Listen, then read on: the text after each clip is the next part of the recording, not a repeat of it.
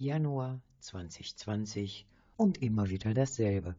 Ja, ja, die guten Vorsätze. Mit dem Rauchen aufhören, Alkohol reduzieren oder auch gesünder essen. Wenn man sich dazu entschließt, seinem Körper etwas Gutes zu tun und gesünder zu leben, dann ist das leider oft mit Disziplin und Verzicht verbunden. Dabei gibt es auch ganz andere Methoden. Ihr Malababidi berichtet.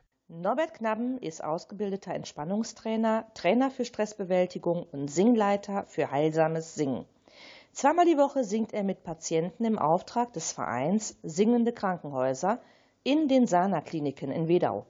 Hier erlebt er regelmäßig, wie positiv sich das gemeinsame Singen auf den Gesundheitszustand der Patienten auswirkt. Das heilsame Singen hat insgesamt eine stressreduzierende Wirkung und die, die seelische Balance wird wieder ein wenig besser austariert und die Immunabwehr wird stabilisiert und insgesamt kann man sagen, das ähm, beste Antidepressivum ohne jegliche Nebenwirkung ist das heilsame Singen sicherlich eine gute, gute Möglichkeit. Was eine solche wohltuende Wirkung auf die Patienten hat, das kann auch für gesunde Menschen nicht das Schlechteste sein, dachte sich Norbert Knappen.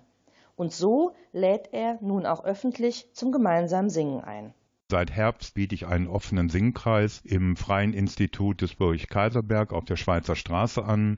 Und dieser offene Singkreis, der einmal im Monat stattfindet, war von vornherein, also mit großem Erfolg. Beim ersten offenen Singkreis waren über 30 Teilnehmende da. Und das hat mich sehr, sehr gefreut, dass das so viel Zuspruch gefunden hat.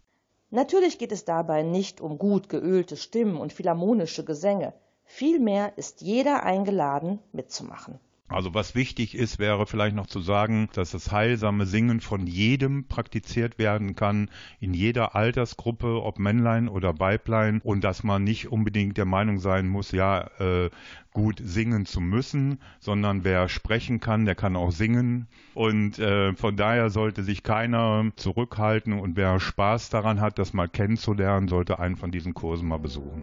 Na dann, einfach mal loslassen und mitmachen.